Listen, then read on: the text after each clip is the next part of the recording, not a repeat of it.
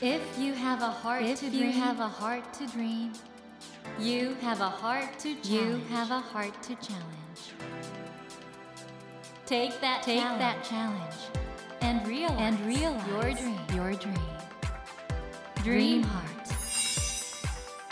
ドリームハート政教新聞がお送りします皆さんこんばんは森健一郎です 東京 FM のスタジオから全国38局ネットでお届けしています。ドリームハート。この番組は日本そして世界で活躍されている方々をゲストにお迎えしその方の挑戦にそして夢に迫っていきます。さあ今夜お迎えしたお客様は今話題のピアニスト反田恭平さんです。反田さんは1994年生まれで22歳。2012年高校在学中に第81回日本音楽コンクール第1位入賞されました。これは史上最年少の記録です。合わせて聴衆賞も受賞されました。その後東邦学園大学音楽学部に入学するもロシアのピアニストミハイル・ボスクレセンスキー氏の推薦によりロシアへ留学しチャイコフスキー記念国立モスクワ音楽院に首席で入学しました。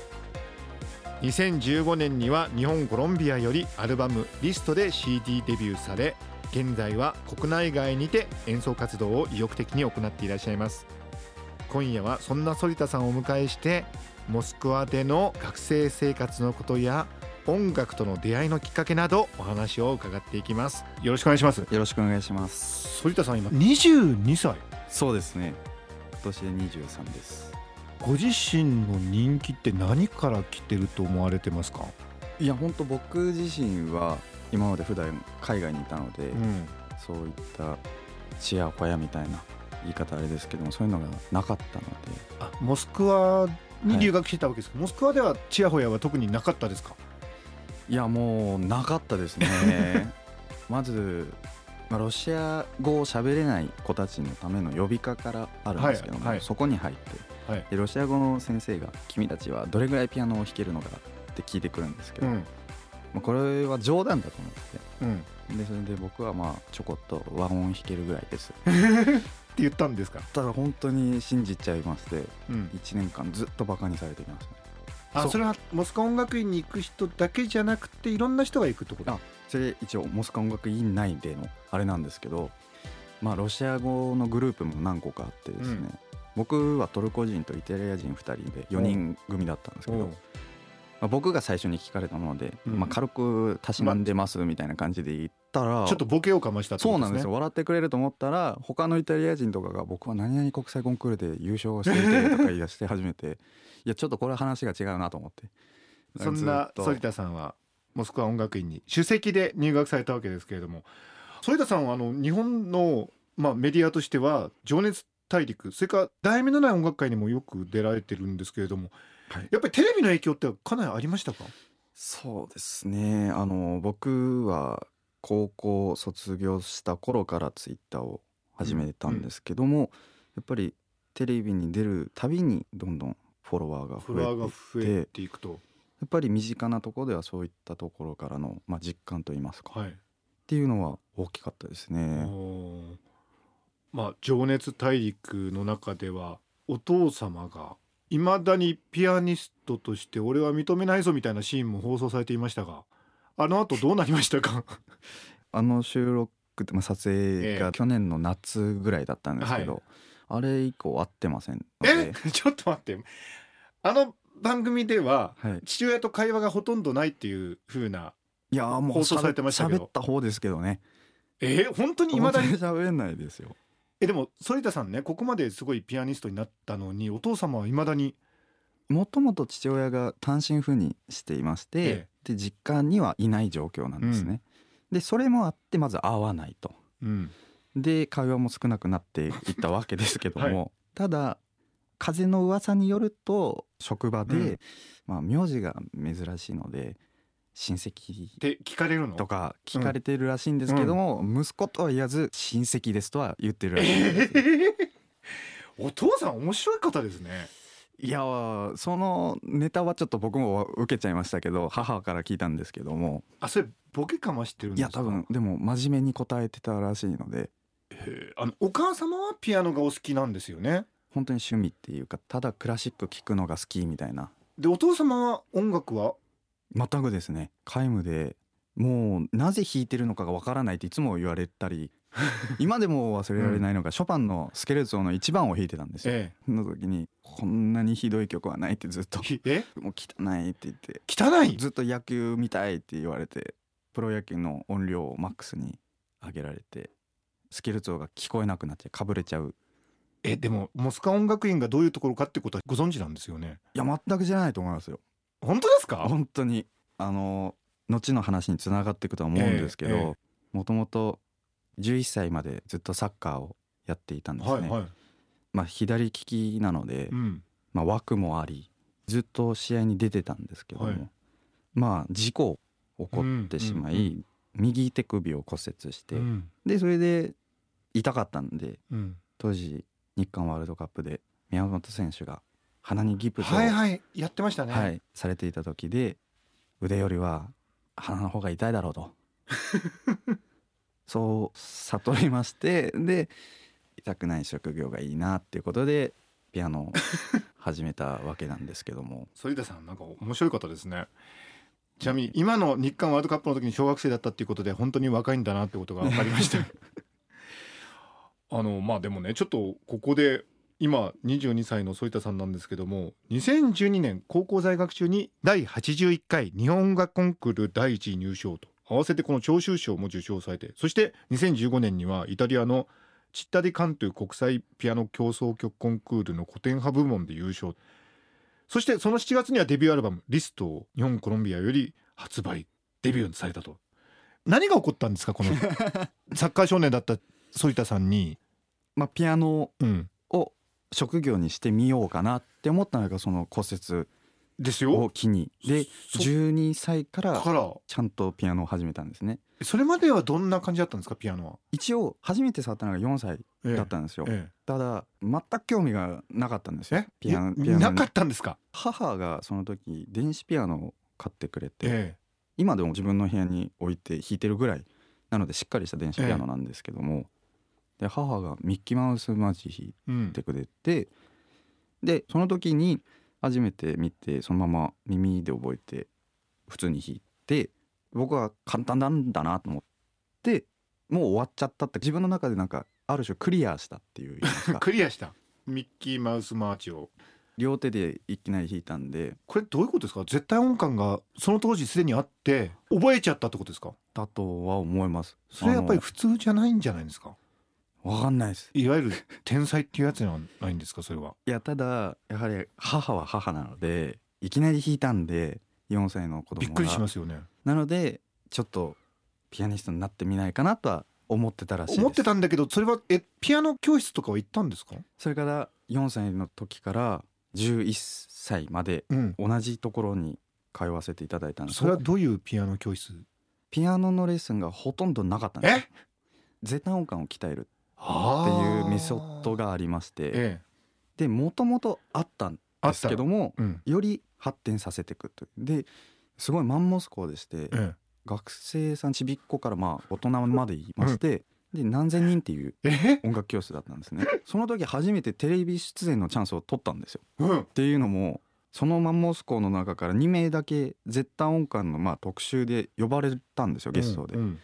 っていうのもなぜ呼ばれたかっていうのもバーって弾いて当時僕マックスで10個ぐらいはもうパッ10音ぐらい同時で分かった。やっても分かったんですよ、えー。パパパパパって言えてたんですよ。そのまあトレーニング方法みたいのが母が電子ピアノなのでうん。母が弾いて適当に弾いて。でその下で僕が座って音を言うっていう。うん。で合ってるよとか。ちなみにあの岩城宏之さんがはい東京芸大の思い出を書いてる時にその作曲家の入学でなんかまさにバーンとやって10音何かを当てるっていうんで山本直純さんはパッと当てられたけど俺たちは当てられなかったとこお書きになってますんで普通じゃないと思いますけどやっぱり例えば8音とか10音同時に弾いてそれが全部わかるっていうのはすごいすごいですね。分からない人の気持ちが分からないありがとうございます。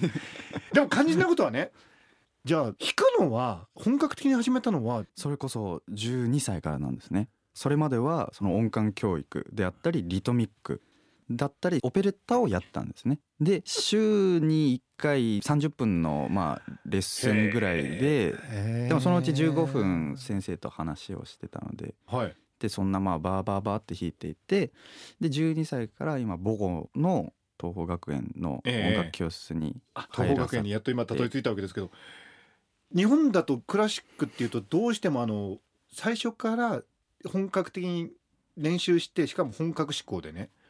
でどんどんキャリアを積み上げていってってイメージあるじゃないですか、全然それとは違うルートをたどってこられたわけですもんね。ね。例えばよくあるご家庭だと料理とかスポーツとか指に危ないからやっちゃダメとか。ですよねいやもう僕なんか両手両指骨折してる人間なんでそういう方から見られるとアウトローなはい。情熱大陸でもあのサンドバッグ殴ってるとこを 確認させていただきましたが普通ピアニストはやんないですよね。うんまあ、僕が知ってる先輩とかではもういなかったです。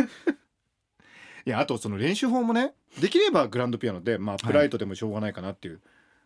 反田さん電子ピアノでそうでしたね。練習されてますよね。ずーっと電子ピアノでしたね。でただ うん。中学校入る頃からうん。グランドピアノ欲しいって懇願しましてで父親に確か土下座をしたかもと思うんですけど、うん。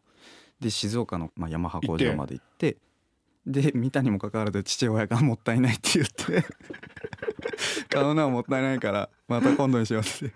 でもその時もう買ってもらったんですけども、うん。買ってもらった？一応買ってもらったんですね、まあ今もそのピアノで練習はしてますけども。あしてるんですね。ただ本当に住宅街にあるピアノなので、うん。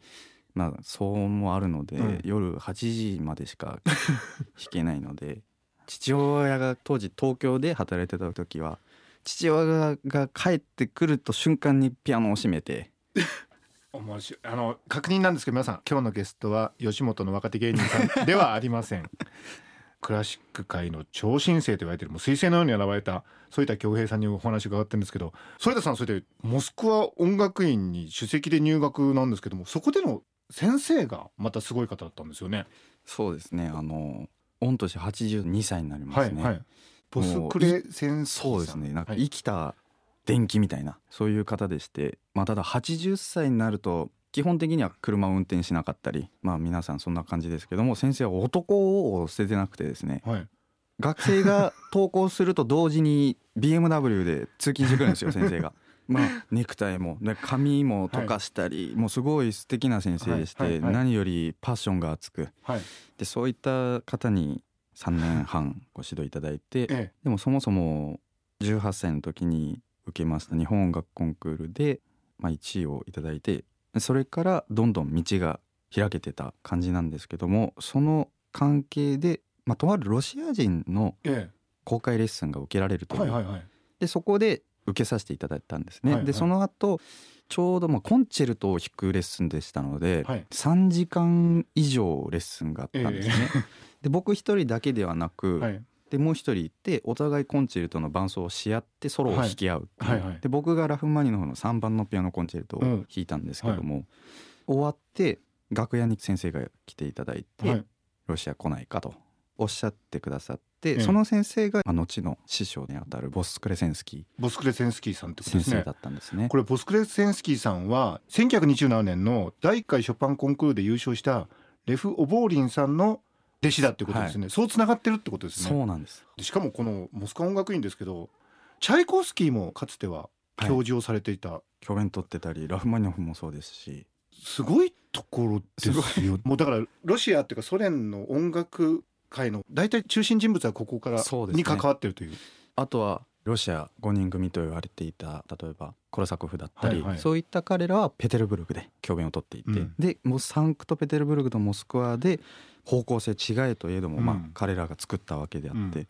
先ほどおっしゃったあのレフ・オボーリー。さん、ええその僕の先生っていうのは代々辿っていくとレフ・オボーリーの上がいろいろいましてイグムノフだったりタネーフとかえっていう先生がいて、ジロティっていう先生にうん。当たるんですね。うん。でその先生はラフマニノフのいとこなんですね。え。でちょうど昨年 CD 出させていただいたんですけどラフマニノフのコンチェルトの2番。うんうんうん。あれはラフマニノフの自身の演奏で初演されたわけなんですけども、その指揮を取ったのがジロティだったんですね。ジロティはピアノの先生でもあったので代々こう教えが来るわけですよ。はい、ラフマニノフはこう言っていたからこう弾けとか、うん。でチャイコフスキーの一番なんかもすごい先生厳しくてチャイコがこう言ってたとか。もう何かとそういう誰かが言ってたからみたいな。チャイコフスキーがこう言ってたって言われたらもうしょうがないね。そうですよね。もうそうやって弾くしかないので。それすごいとこれ首席入学ってすごくないですかこれ？どういう審査？それこそ先ほどの話がつながってくると、ええ。最初の入学した当初に僕は和音しか弾けませんみたいな、んで行ったわけで1年後に予備科から本科に入る試験での出来事だったんですけども、修正期と出たので、うん。先生たちがもうミスプリだと講義をし始めてうん。なんせもうみんな僕の学年すごいレベルが高かったんですね、うん。それこそ国際コンクール優勝したりとか、はい。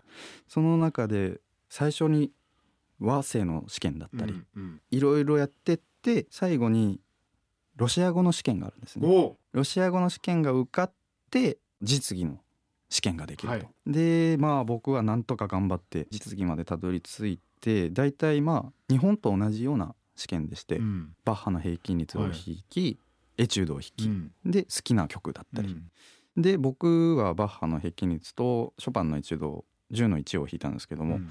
なんか先生が「おー」って言って拍手してくださって「もういいから」もう合格だから」って。うん。でも本当半信半疑でして、うん。世界の音楽院なのにもかかわらず途中で退席していいと。うん。で後々点数とか出るんですけども、うん。100点はつけたらもう意味がないのでうん。ちょっと下げましたけどもって言って点数を教えてくださって。それが素晴らしい得点だったのすごい覚えてますね。今さりげなく軽く言ってますけどすごいことですよね。まあ運が良かったんですよ多分。いやいやあの反田さんのね演奏は超絶技巧がまずすごいっていうこととそれからやっぱりその叙情性っていうかなロマンティシズムっていうかまさにロシアの音楽の、まあ、一番の魂みたいなところ。両方合わせ持ってるのは非常に稀だっていうふうに評価されてますよね。そのあたりをあ先生方も見たんですかね？ただこうやって、まあ、最初のデビューアルバムがリストってこともありまして、うんうんテクニックが、はい。とかまず最初に来る方が多いんですけども、ええ。僕自身は別にテクニックがあるとは一切思ったことはない、それはあれですよね前半でおっしゃった10音適当に弾いてそれで分かんない人がいるというのが想定外っていうのと同じようにこれ弾けるでしょっていうこと。を、いや現実的に はい。僕以上に弾ける方なんて世界で5万といるわけであってそう見ると普通に弾いてるのになぐらいなんですけども。あとあの演奏のその姿勢っていうかそのパッションというか勢いっていうかね。そこも非常に高く評価されているところだと思うんですけどそのあたりは？ちょっと自分で自信がある点を言わせていただくと、楽譜をオーケストラ譜に見立てるっていう点に関してですね。例えば今度のソロリサイタルでも弾かせていただくシューベルトの即興曲作品90の D899 うんすごい難しくシューベルトの晩年の作品なんですけども、この即興曲の第一番なんか特にオーケストレーションで成り立ってる作品なんですよね。うんで最初のソロがオーボエだったりはい。次のあれがフルートだったりとか、例えばそれこそコンチェルト弾くにしろ弦のどこの位置を見たりとか、うん。ティンパニーを見たりとかそういうのも絶対必要になってくるアンサンブル能力であったり。うん。なのでスコアを見抜く力っていうのはやっぱりピアノでも共通してくると思うので全体的にあ構成ですよね。ーはい。で僕が弾いてる時に意識してることが過去と現在と未来っていうのが同時に並行してるわけですよ。はい。今じゃあ例えばこうリサイタル最中に弾いていて、うん自分といつも思っている、まあ、練習している時って弾いていた、うん。まあ、本番ならではの即興性が出てしまった場合、うん。過去はこう弾いたわけであって、じゃあなぜ今こう弾いているのか、うん。でも今こう弾いたらじゃあ次はどう弾くべきか、っうん。ていうことは必ず考えていけなきゃいけないと思うんですね。例えば1曲5分の作品にしろどこがその最高潮に持ってくるのか。うん。でどこでクレッシェンドしてとか。大まかに見た構成っていうのが大事だと思うんですね。そういったことは、まあ、僕は弾くよりもそっちの方勉強しますね。そこら辺のね圧倒的に同時並列な音の世界空間それをまあ理解する耳の良さと脳のイメージの凄さっていうのが最初にあってそれが演奏に落とし込まれていくんだと思うんでやっぱりそういう意味においては先ほど小学校の時徹底的に超音の訓練を受けたっていうのは無駄になってない多分そうでしょうね。サッカーやってた時もドリブルのリズムがいいって言われてたぐらい 面白すぎですね。本当もうちょっと。ロシア生活の苦労ってのはどうでした？ありました？僕が行ったのは2013年えだったんですけどもえそれでもまだ物資が少なかった。ええ。寮に最初住んだんですけども、はいフライパンがなくてですね、ええフライパンがないいやまずロシア語そもそも知らないでうんロシアに行ったんで2日間丸々食べれなくて。え？さすがにちょっとひもじくなってきて。でちょうど寮から出たら先輩と出会いまして。で母校の先輩だったのでええええ「食べ物ください」って言ったんですよ、はい。そしたら「これあげる」って言ってひまわりの種もらって。ひまわりの種が初めてモスクワで食べる食事となってすっごい美味しかったんですよねひまわりの種って。ただそのフライパンに関しては3ヶ月間手に入らなくてですね、ええ56キロは痩せましたね。で今でも忘れられないのが、うん。その3ヶ月後の12月24日あたりに、うん。クリスマスぐらいにフライパンが目の前に現れたんですよ、うん。いつも行ってる毎日通ってるそのスーパーうん。にクリスマスプレゼントみたいな形で入ってきてますってフライパン一つで多分8000 9000円ぐらいだったんですよ、高かったんですよ、でも買って。うん。でそっからもう何でも作れるようになりましたねスープにしろ フライパンでも作りましたしご飯もこうお米買ってフライパンでやってみましたし。いやーすごいですね。面白いですね。あのでも皆さん今日お迎えしているのはクラシック界に彗星のように現れたもう本当すごいピアニスト反田恭平さんをお迎えしてるんですけどちょっと来週また続きをね 聞かせていただいてよろしいでしょうかもう。はい。来週もどうぞよろしくお願いいたします。ありがとうございましたということで森健一郎が東京 FM のスタジオから全国38局ネットでお届けしていますドリームアート今夜はピアニストの反田恭平さんをお迎えしました Never let go of that dream. Never forget Never that heart to challenge. That heart to challenge. Dream heart. 茂木健一郎が東京 FM のスタジオから全国38局ネットでお届けしてきました「ドリームハート今夜は今話題のピアニストクラシック界の超新星反田恭平さんをお迎えしました。いやー凄まじい面白さでしたね。やっぱり音楽というのはこの世界についての一つの見方を提示するものだと思うんですけども反田さんが周りを見るその視線が非常にユニークで独自の道を歩まれていってそれがねやはり音楽としても現れてるんだなって。だから音楽は人だと思うんですよ。その人間性をいかに深く掘っていくかそれを反田さんがね22歳でもやってるっていう。すごいですね。本当に期待しちゃいます。